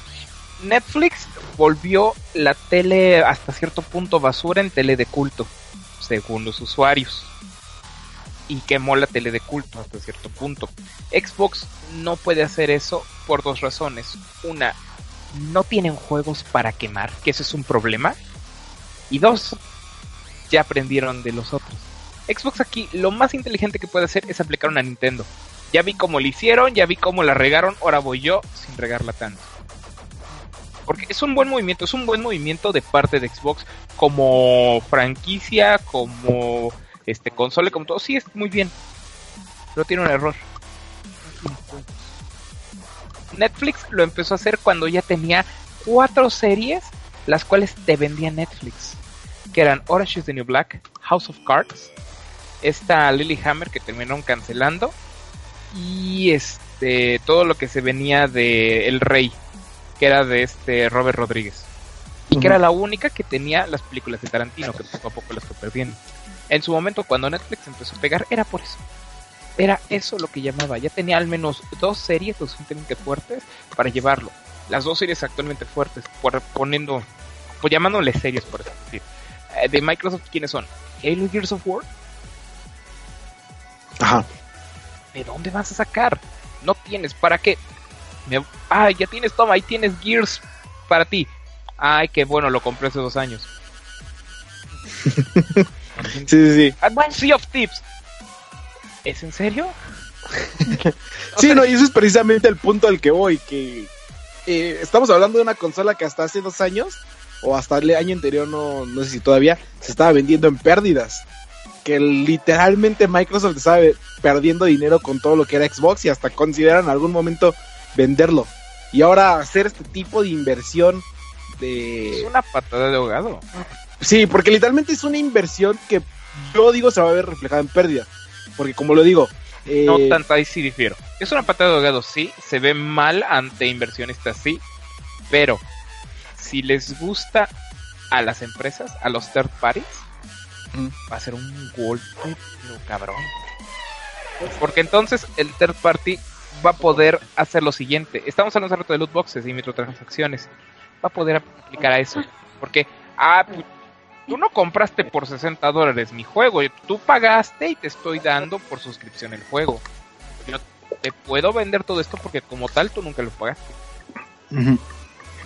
Sí, claro. Mm, sería un punto interesante. Son otros, Sí, sí. tú velo así. Eh, Ahora que si Microsoft ofrece sus este sus IPs principales, pues sí, pero dime quién que no tenga un Xbox actualmente no tiene Halo 5 o Gears of War 4. Sí, claro. Es correcto. Al menos Pero- ya los tiene. Pero sabes que lo, lo que tú mencionabas, si las compañías ven que sirve o que funciona, y también hay algo, la gente cuando le pones así lo de una oferta en la cara, parece que la aprovechan, no importa que sea lo más bobo. Entonces, ¿qué van a decir? Oh, ¿100, 189 pesos? 169, 100, 169 pesos. Bueno, esa cantidad. Y le dices, y todos los juegos que quieran, muchas veces he visto adquirir personas por por cualquier tontería así, ay, es que está en oferta y vamos a probar y de ahí se van haciendo las adicciones. Y bueno, Eh, aquí no lo cuentas son juegos. Exacto, Le vamos a vender Eso. juegos en 10 pesos. exactamente. Entonces, ¿qué va a pasar? Pues la gente, la gente va a adquirir. Ahí tienen. Y los títulos indies son los que creo que van a tener más chance. Con eso, más personas se van a animar, a animar a descargar este tipo de títulos. Bueno, Ya pero es que aquí hay un punto muy no, importante yo y es este algo lo que veo más para en- los AAA que para los indies. Sí, sí, sí. ¿Sí? Es lo que te voy a decir. Hay un punto muy importante y que lo estábamos discutiendo la semana pasada. Este, igual con todo lo que era. eh, ¿De qué estábamos hablando la semana pasada? Online De- contra... Ajá, todo lo, todo lo que era así, multijugador contra eh, single player. Y es que, como lo decía, sí, este es un modo de pensar de la técnica de Steam. Venderte juegos baratos para que los compres aunque nunca los utilices. Pero estábamos diciendo la semana pasada que precisamente Steam está 10 años adelante. Bueno, el público de Steam está 10 años adelante que el público de Xbox. Entonces, eh, por ese aspecto, no creo que si ahorita avienten todo lo que es este juegos indies aquí vayan a pegar tan bien, porque como le dice Omar, este es un servicio que para los jugadores ahorita es para, para juegos AAA. Si no, no va a pegar ahorita. Es que quieren dejar en claro, el pensamiento de mucha comunidad de Steam son gente que ven a los juegos como un producto de entretenimiento que requiere de muchas cosas artísticas de por medio. Entonces al independiente muchas veces sí le pagan los 10 dólares que cueste, pero no le van a pagar ni de broma a Bethesda su próximo Wolfenstein 2, Wolfenstein 3 digo, en 60 dólares. Van a decir, eh, es lo mismo. Pero Pero, Sí. sea 30. Ajá, de hecho. Entonces, para ese tipo de compañías, este tipo de cambio de producto a servicio es una mentalidad muy nueva que incluso a ellos les puede funcionar porque es como de, ok, mira Bethesda, de los 100 dólares que tú ya tenías destinados, pues la gente que iba a pagar 10 dólares en sí, porque tu juego pues costó tanto, lo va a poder probar, pero tú vas a poderle meter otras cositas por ahí para que ellos paguen más. Y como ya está gratuito en teoría, este falso gratuito que se viene manejando, Sí, de siempre. entonces, eh, en México no funciona tanto, pero claro video en otros países el pay-per-view es la cosa que más le deja a esa, esa compañía. Aclaro. ¿Por qué? Porque todas las películas las tienes gratis, con tu suscripción, lo que quieras, y aparte tienes pay-per-view. La gente consume pay-per-view a lo loco. ¿Por qué? Porque, ay, esa película salió hace dos semanas en el cine y ya está aquí. No, vamos a verla. Cinepolis Click es de las es pocas que no están en números rojos. Netflix ahorita está muriéndose, Spotify, todos ellos están muriendo porque intentaron abarcar un público que ellos creían que era y no es cierto. A la gente le gustan las cosas gratis, pero tienes que saber cómo venderles otras cositas bajo la mesa. La suscripción Sí. premium no sirve.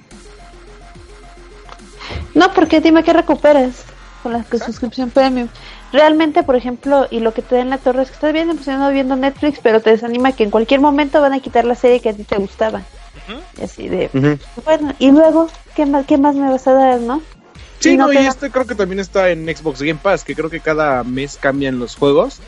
Que es creo que lo que estaba comentando con unos amigos, que si no me, si, si no me equivoco, los juegos están hasta por un año ahí, a menos que sean directamente publicados de Microsoft. Y es que ahí es donde viene lo interesante. Si Microsoft nunca va a rotar sus juegos principales, significa que eso siempre van a tener gente. Y se van a Significa saturar. No, no se van a saturar. No, no, no, no, ya, ya entendí lo que le- dice Man. Sí, sí. le va a ir mejor. Si a esto, esos números se lo entregas, porque acuérdate que el primer juego que funcionó fuera de Microsoft con Play Anywhere fue Resident Evil. Imagínate que ahorita este Capcom dice, no, pues sabes qué, Eh, Street Fighter, ¿qué es el 6? El que tendrían El que decir.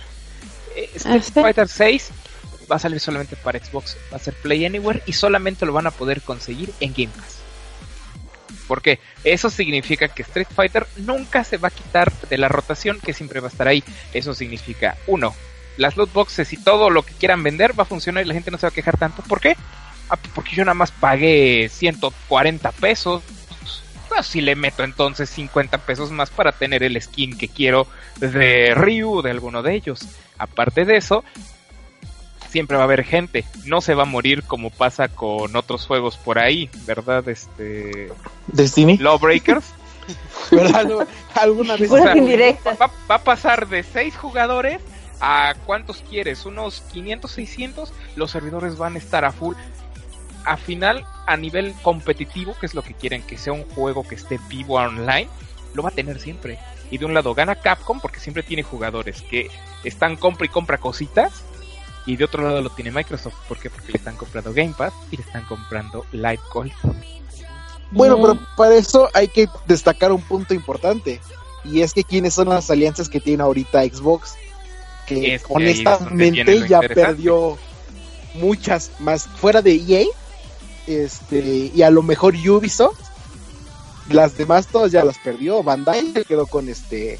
Digo, Nintendo con PlayStation. Capcom es de PlayStation pues, simplemente por la locación. Eh, Bungie es de PlayStation porque pues les pagaron. Este, todas las que eran Xbox mira, ya des- son desde lo PlayStation. que hizo, desde lo que hizo Bungie con Blizzard, Bungie no va a pertenecer a ninguno de los dos. Ahorita esos cuates nada más están esperando, así están como Disney con Kingdom Hearts, nada más están esperando a ver a qué se acabe el contrato, a ver a qué... Y el que se acabe va a ser como de, bueno, gracias, pero yo me voy. Porque tan fácil. Destiny 2, ¿has visto los números en PC? Son el doble que Destiny 1. Sí, Sí, tristemente sí. Ese juego ya, ya no pertenece a las consolas. Y, de, y Bungie, en el momento en el que los contratos se acaben va a ser como de, bueno, este, mira, conozco a Blizzard, ellos son mis amigos, eh, bye. Y ahí se acabó tu Destiny en consolas. Va a seguir saliendo, va a tener el contrato. Sí, digo, retomando lo que es el tema, tema random, digo, algo importante que, tomo de las ideas que estaban platicando hace rato es de que efectivamente estamos en unos años donde eh, Microsoft no tiene juegos, no, no tiene lanzamientos fuertes, y digo, y es lo que podría ser lo- una crisis lo está convirtiendo en un nicho de oportunidad, porque en lugar de que posiblemente si sacaba of Thieves igual no juntaba las ventas que, que requería al estar en, en un sistema de, de streaming de servicios paulatinamente puedes generar todavía más ventas entre comillas que lo que hubieras hecho eh, vendiendo un juego porque al final de cuentas al pagar tu suscripción sí estás pagando estás viendo como por un juego pero también hay muchos juegos que están en el catálogo y que si no se rotan estás eh, vamos a decirle entre comillas estás dándole eh, cierta porción a, algún juego aunque ni lo juegues pues ahí le estás este, cooperando un poquito vamos a, a decirlo así. Entonces por, e- por ese lado es llamativo y por otro lado a nivel eh, anuncios eh, e información si ahorita no tiene juego este Microsoft con lo que se está sacando para estar vigente en medios es con su retrocompatibilidad que cada semana hay anuncio de que ahora tienes este juego que, que ya lo acabaste y ni querías pues ya está retrocompatible y con las rotaciones de, del Game Pass y con juegos este, gratis de, de Gold. Entonces, al menos se mantiene vigente de aquí a que esperamos un año para ver si. El problema es que se mantiene vigente fans. Ajá, ahora sí que... Y lo- los fans ya no, ya, ya no existe, en este mundo ya no hay probabilidad de que un fan te mantenga vivo una franquicia. Ni A con menos que sea de. Nintendo. No, ni con Nintendo, ni con nadie. ¿Por qué?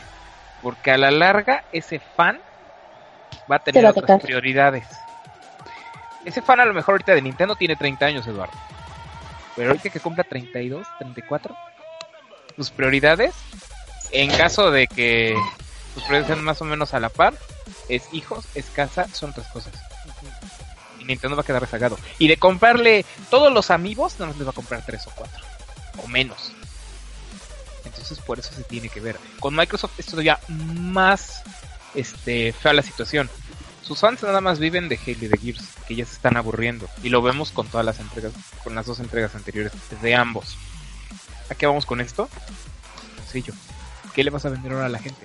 Ok, la retrocompatibilidad. La retrocompatibilidad está bien y todo lo que quieran. Pero ¿cuánta gente en realidad va a estar pagando por retrocompatibilidad?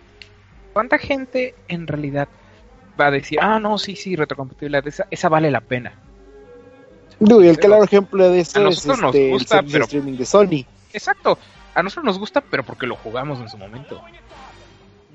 Y si a todo esto le venimos, le ponemos esta clara imagen que desde hace, bueno, esta idea desde hace uno año y medio, dos años, empezó de, a ver, dejémonos esa estupidez. De, "Ah, es que si no jugaste esto no eres gamer, que poco a poco ha ido, ha ido incrementando. La retrocompatibilidad ya se murió porque eso era lo que hacía vivo la retrocompatibilidad. "Ah, Es que tú no jugaste Final Fantasy VII, no eres gamer. Ah, ¿Dónde está? Ah, mira, lo tiene Microsoft. Ok, voy a comprar un mes y me lo acabo. No jugaste Chrono Trigger, no eres gamer. Poco a poco se ha ido quitando, que es bueno, porque la retrocompatibilidad es buena. Pero hay que parar de querer vender nostalgia a otra gente y decirles que no eres nada si no lo has hecho. Si no lo hicieron, no les llamó la atención, pues qué bueno. Al final cada quien tiene sus gustos. Es una estupidez querer hacer eso. Le quitamos la retrocompatibilidad a Microsoft. Ya tienen una consola entonces que solita se cae, nada más sirve para ver la NFL. Y eso en Estados Unidos. Y es que ahí está el problema. Por eso Microsoft tiene que saber canalizar bien toda su idea sobre Game Pass. Game Pass funciona, sí, y es una idea interesante. No voy a decir que buena, porque juegos como servicio no se me hace una buena idea por una sencilla razón. Todo se va a inundar de microtransacciones. Eso del lado de usuario es malo, y del lado de desarrollador es peor. Porque entonces significa que a los desarrolladores van a hacer, ah, pues ya tengo mi juego, mira, dura 200 horas, tiene todas estas armas, así que, ok, te voy a decir ¿sabes qué? 100 horas. Van a ir para dos DLCs de 50 cada uno. Para que no se pongan tan punks la gente. Todas esas armas que dices, las legendarias, loot boxes. Ah, y esas skins que hiciste y están bien padres, esas son microtransacciones, no se puede obtener de otra forma. Entonces, del lado del desarrollador, tu juego va a estar súper mutilado y hasta incluso te van a meter la mano en, oye, no, eso no se puede hacer porque no, no es redituable. Porque sí, al final, los videojuegos son un producto, lo sabemos, tienen que sacar dinero y siempre se ha hecho. El problema es que ahora tenemos que ver hacia dónde se va a dirigir y cómo lo vamos a poder mover, tanto usuario como los mismos que controlan todo eso. Y es un punto bueno, eh, bueno importante que menciona este Omar, que efectivamente es el, el contenido, llámese DLC o microtransacciones. Digo, no he checado en todo el catálogo de Game Pass, como que la verdad no, no, no me he dado un gran clavado, pero sí recuerdo un caso específico que, que es un título que salió en, en el Xbox 360, que es el Capcom Ar- Arcade, Arcade Cabinet o algo así que es un compilado de juegos de, de Arcadias. Y curiosamente está en la biblioteca, lo descargas y nada más tiene los tres juegos que, que tenía en su versión original, pero no te incluye todo el DLC que puedes bajar este, más este más títulos, entonces no te hace el desbloqueo, al menos en este caso en particular, no te desbloquea lo que es el DLC. Entonces, efectivamente va a suceder lo que lo que comenta Mar, de que ah, bajo el arcade cabinet, pero ay, yo quiero jugar este, este título Space Invaders, por su nombre. Ah, pues ahí tienes que, que estar gastando y, y vas a estar invirtiendo a un juego que tal vez ni siquiera tenías la intención de, de- de estar gastando y y ya. Imagínate que Space Invaders cueste 10 pesos. Van a comprar. Sí, sí, sí. Así es. Yo les tengo una pregunta. Hace rato eh, tocaron la temática de, de servicios similar a Netflix. Yo, yo les, esta es una pregunta personal.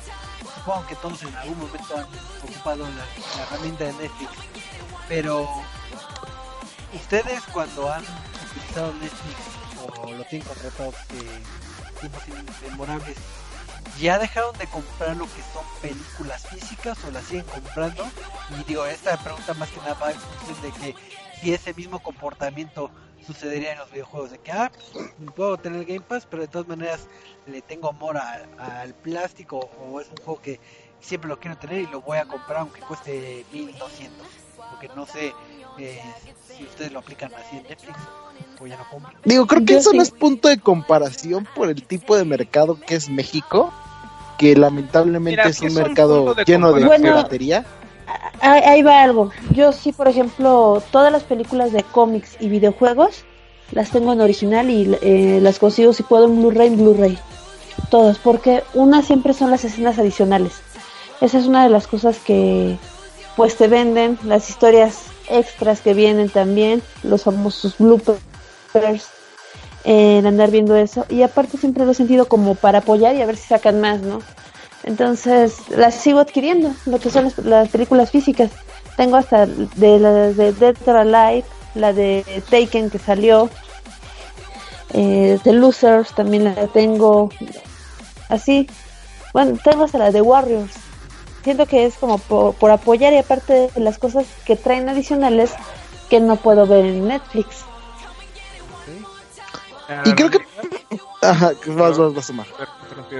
La realidad Sí. es que eso de quienes compran o no películas, eso está súper clasificado en los videojuegos desde que los videojuegos triples empezaron a vender de manera digital. Los que les gusta coleccionar y todo eso, compran el, compran el físico, los que no el digital. Que si el servicio, los videojuegos como servicio, triunfa, ¿qué es lo que vamos a ver a continuación? Sencillo. Las ediciones de colección van a ser las ediciones físicas.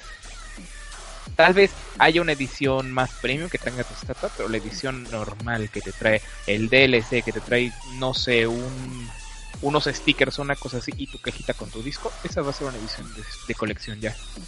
¿Y sabes dónde van a ocurre salir- eso, Omar? Ahí va otra cosa. Ahí va otra cosa de los juegos. No es mala onda, por ejemplo, el, el tamaño que vienen las consolas. Tú sabes que para tener así bien, bien varios juegos descargados, por ejemplo, hay que comprar un disco duro más grande, tienes que ver la velocidad del internet que tienes. Ahorita por la que manejo, pero a mí como me desesperaba cada vez que quería jugar un juego, como eran digitales, el tenerlo que andar descargando, porque como ya tenía otros instalados, tengo que andar borrando, descargando, borrando, descargando. Cosa que ya viene en los físicos, que a mí se me hace una grosería también, es que sale exactamente lo mismo. Tienes Sí. que poner el disco y también tienes que esperar que instale. Entonces, Bueno, llega pero un es que eso punto ya es, en el que ya no hay diferencia. ya es entendible por la manera en que tiene que procesar el, eh, la consola y que es muchísimo más rápido leer directamente desde el disco duro que desde un disco, entonces es un tanto entendible, pero sí llega a ser molesto. Y por ejemplo, lo que decía Omar de que las ediciones físicas se iban a convertir ahora en ediciones este coleccionables, pues es básicamente lo que ya está pasando en todo el mercado de PC. sí, Eh, claro. Todos los juegos digitales son los normales y ahí está la versión este, física de Terraria que trae eh, una USB, creo, la versión física de eh, juegos indie como este, La versión física de Doom, ya que rato lo mencionabas, Doom. el DLC y la edición especial, bueno, de colección, no la edición especial, sino la de colección, traía al... la este, estatuilla. Ajá, la ¿O qué traía? estatuilla. Sí, sí, sí, traía Sí. un Remnant. Sí, sí, no, y todos, hay muchos juegos este, independientes de que salen en Steam que solo salen dis- eh, disponibles para descarga y a los dos meses dicen, ah, pues se vendió bien, vamos a sacar la versión eh, edición especial porque Miren, ni siquiera nos vayamos con indies. Little Nightmares. Little Nightmares tuvo versión física, Sí, todo versión Es que no me acuerdo. Y era la edición especial que trae, de hecho, al, al personaje en una caja muy bonita. Y costaba mil pesos. Costaba lo que un juego normal, pero la edición especial. Y es que es la única forma en la que le vas a poder vender a la gente un juego más caro físico. No hay otra forma actualmente. Aquí en México, la inflación y lo que quieran, pero piénsenlo en dólares. No hay otra forma.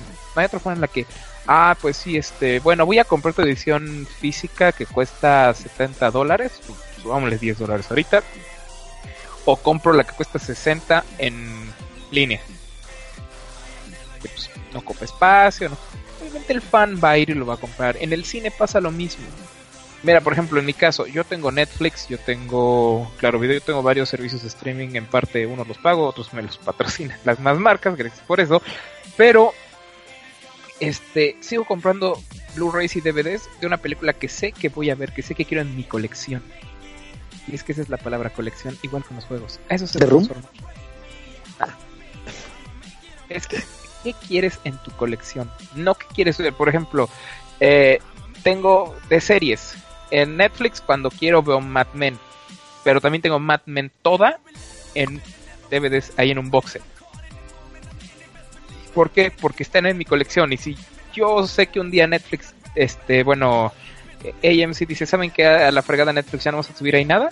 Mad Men se va, pues no las puedo seguir viéndola, pero porque es de las que yo quiero en mi colección. Igual con los juegos, con Game Pass va a pasar eso. No sé, yo compro, ¿qué quieres? Spider-Man Shattered Dimensions, digamos que sale retrocompatible. Yo lo tengo para el Xbox también. En un momento EA o no creo que es Activision el de ese, se pelean con Xbox y sale, sí, se salen, ah, pues yo lo puedo seguir jugando porque yo lo tengo y es retrocompatible. Ahí es en donde va a entrar eso, el coleccionista lo va a seguir guardando. Y es que Ya llegamos a esto. eh, un punto importante es, si bien cuando compramos en digital, eh, lo, que lo tienes, por así entre comillas, para siempre, en el caso de Game Pass, pues, obviamente cuando dejas de pagar, te quedas, te quedas sin nada.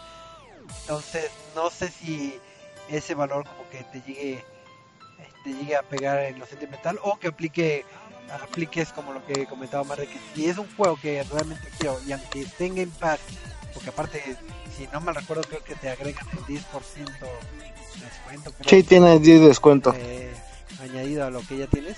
Si apliques eso de que ah pues porque me gusta mucho lo voy a comprar aunque este en el Game Pass no sé si también vaya a pasar este ese, ese, ese, tipo de escenario y Pero de comprarlo a digital, que ese es el mismo punto. No tiene caso que mantengas tu servicio de streaming si lo vas a comprar de manera digital. Y es el único que este que te aplica el descuento con el mismo Game Pass. Game Pass. Entonces, que es- creo que es más como lo decía Omar, que es este ahora sigue como que coleccionistas contra eh, pues, gente práctica, por así decirlo. Es que de aquí va la pelea eterna del hardcore gamer contra el casual. El casual va a comprar Game Pass, el hardcore sus juegos físicos. Punto. No va a haber pleito en eso. Y es que ahí es en donde vienen la la desinformación, por así ponerlo. Oímos que se quejan y se quejan y se quejan. Pero no son mucha gente, es un nicho que son altamente vocales. Por eso muchas veces las compañías la friegan ahí, en hacerles casos. Esos nichos que son los fans, ¿Verdad, EA? de hecho, que son los superfans, muchas veces no tienen idea de qué están haciendo. Nada más lo dicen porque no quieren cambios, porque no quieren nada de eso. Tan fácil, los de Nintendo. Cuando empezó a salir del Switch, no, como pues una consola así, que esto, que aquello, que un Mario hecho por otras cosas, que un Zelda hecho por otras personas, no sé qué, corte A. Zelda juego del año, Mario un guamazo en ventas. Y el Switch ni se diga, ya superó a la otra consola que se murió, a la ambulancia esa. Los fans más hardcore son muy vocales. Más no son los que tienen dinero. Much- Muchas veces no representan ni el 10%. Sí, sí, sí. Ahí es donde ahí es en donde me preocupa Microsoft por eso. Porque Microsoft es súper fan de escuchar a sus fans. El problema es qué pasa cuando ni los fans saben qué quieren, como es el caso de Game Pass. Porque muchos, y lo he visto, no saben ni siquiera, ah, pues sí lo probé y está bueno, pero no, no, yo no pagaría porque pues, ya tengo Gears, ya tengo Halo. Pues está bien, pero es la base de Microsoft, de hecho. Pero ¿qué piensan los otros? Y es que ahí es en donde tenemos que ver Game Pass, ¿qué onda? Eh, opinar sobre Game Pass, sobre que es un, bueno, los juegos como un, este, como un servicio en vez de como un producto, es interesante, sí. Puede ser malo, sí. Pero también puede ser benéfico para cierto tipo de usuarios y para cierto tipo de juegos. Los juegos AA, por ejemplo. Nadie ha pensado en esos. Los juegos AA, por mucho que odiemos los juegos hechos de películas, que eran horribles y estaban mal hechos, esas cosas pagaban los triples A hace 20 años. La. AA se murió por una sencilla razón. Todos quieren ser el próximo Gears of War, todos quieren ser el próximo Grand Theft Auto, todos quieren ser eso. Y es que ahí es donde viene el problema. El problema de la industria de los videojuegos no es si van a ser servicios, si van a ser productos y cómo nos los van a vender. El problema es que todos quieren gastarse hasta el último centavo intentando ser el próximo gran golpe de los videojuegos. Es imposible, no se puede. Hay cosas que se llaman talento, hay cosas que se llaman este production value y hay un público. ¿Por qué Platinum Games con Nier Automata dio un guamazo gigante? Porque dejó de hacer cosas en cargo y dijo, ¿saben qué? Vamos a ver bien cómo hacer algo. Que era lo que Platinum originalmente decía. ¿Por qué le siguen soltando Nintendo dinero para Bayonetta?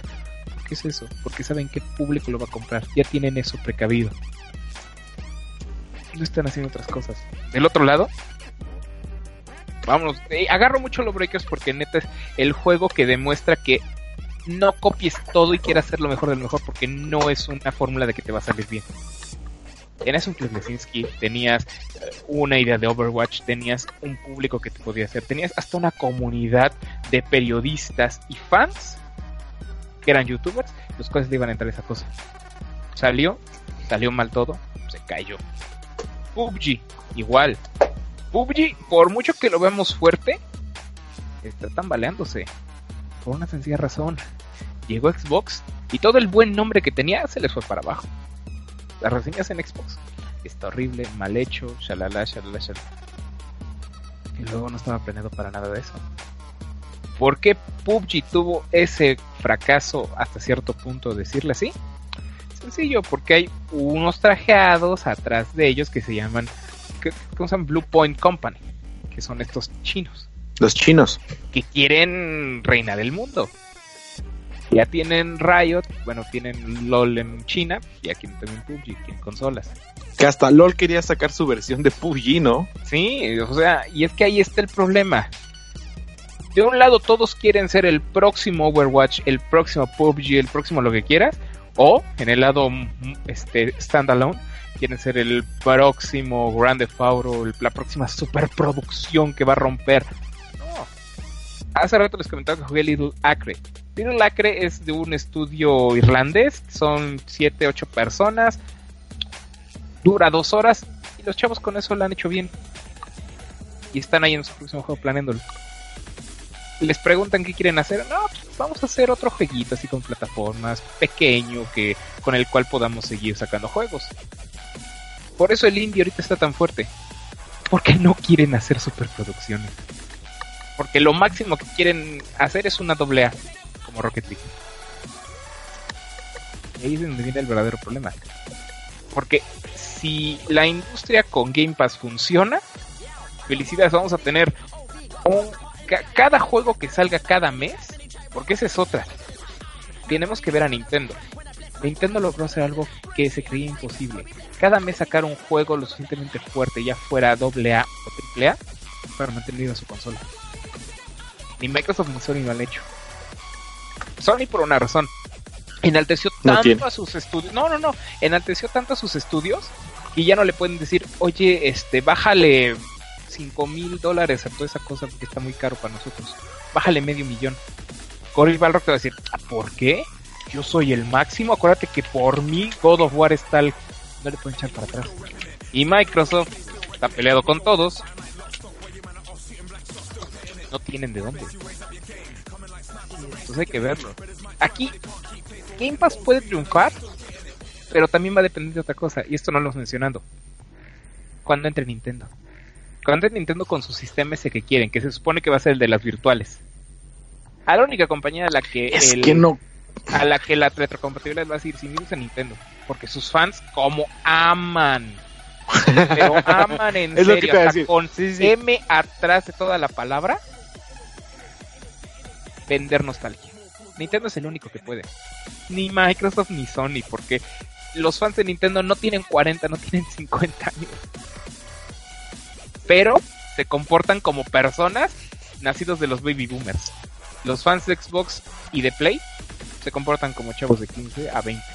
Millennials. Y la nostalgia aún no pega lo suficiente para seguir vendiendo esas cosas. Sí, en el Más allá de- Nintendo, digo, montado muchas veces lo que son las consolas virtuales y... Ya Nintendo saca tu Virtual Console en Switch y véndenos todos los juegos para comprarlos otra vez. ¿Cuántas veces, eh, Eduardo, te apuesto que cuántas veces ha comprado Pokémon en los originales? Ah, Lo debe haber comprado cuatro veces.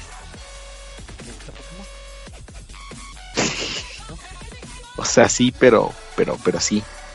Pues sí, ahora sí que digo, es, eh, ha sido padre estos últimos podcasts porque hemos visto que la industria está cambiando para bien o para mal en distintos rubros y pues, lo que sí es que hay que estar al pendiente y obviamente en el caso de, de- del tema de que hablamos de Pass y eso, pues pruébenlo y vean si es un nicho de oportunidad, si es lo que les agrada y pues, ahora sí denle una, una checadita antes de aventarse una otra suscripción más a las muchas que seguro también tienen más, más de uno.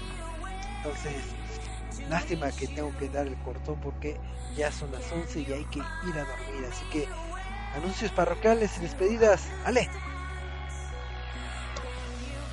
No, Ale, no. Ya se fue a dormir. Ya se fue a dormir. A ver, Omar. Pues Choco, gracias por haberme invitado otra vez aquí. Ya saben, vayan a checar el Lounge Chic todos los domingos después del mediodía y en iBox, en iTunes y en todos lados. Y me pueden seguir como arroba mar SDT en redes sociales. Sí, Muchísimas gracias, Omar. Siempre es un placer que estés aquí. Y Eduardo también. Pues, saludos despedidas. Pues ya saben que los esperamos el este el lunes, digo el lunes, el martes para el Reset, el Reset Bowl, ya el último de no es cierto, el penúltimo del año, no sé si vayamos a hacer uno después del Super Bowl, pero este ya ya ya se va a terminar y los esperamos todos los miércoles para hablar de muchos videojuegos. Y hay cualquier cosa me pueden escribir en mi Twitter en arroba 161117 y pues ya ve- vean si compran su su Xbox Game Pass para que puedan jugar este Sea of Thieves y Crackdown 3 y todos esos juegos bonitos de Xbox. Así es. Entonces, ahora sí que nosotros exponemos nuestros puntos de vista, pero al final de cuentas, ustedes tienen la billetera y la, última edición. Así que ustedes sabrán si desean o no adquirir este servicio. Pero pues bueno, de modo, acabó este bonito programa, este noticito número 287.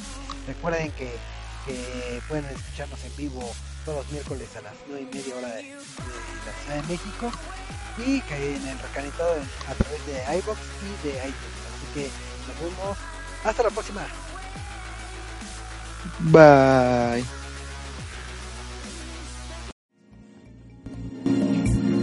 Acabas de escuchar Reset Lounge, un podcast de Reset MX. Recuerda buscarnos en Twitter, Facebook, iTunes y YouTube.